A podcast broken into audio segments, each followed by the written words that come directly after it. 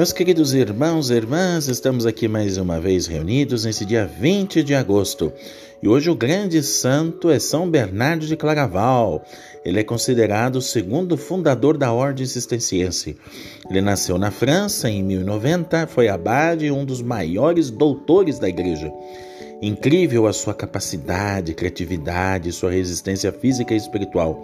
Ele percorreu a França e também os Países Baixos e a Alemanha a pedido dos papas, a fim de formar uma cruzada contra os turcos. Não foi esta, porém, a sua maior glória, e sim a de ser um santo místico, pregador, escritor, foi ao mesmo tempo um político conselheiro de papas e bispos. Não há pessoa que tenha influído tanto na primeira parte do século XII quanto São Bernardo, que se nutria da contemplação da humanidade de Jesus. Ele faleceu no ano de 1153 e foi declarado doutor da Igreja pelo Papa Pio VIII. Meus queridos irmãos, em Roma também, hoje nós vamos venerar uma mulher toda dedicada à formação das crianças e dos adultos. É a bem-aventurada Maria de Matias.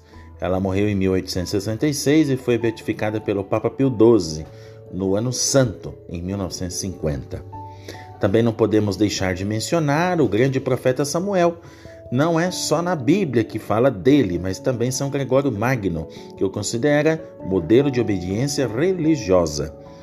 Afinal, por fim, na França, não poderíamos esquecer São Felisberto, do século VII ele foi abade e fundador de mosteiro.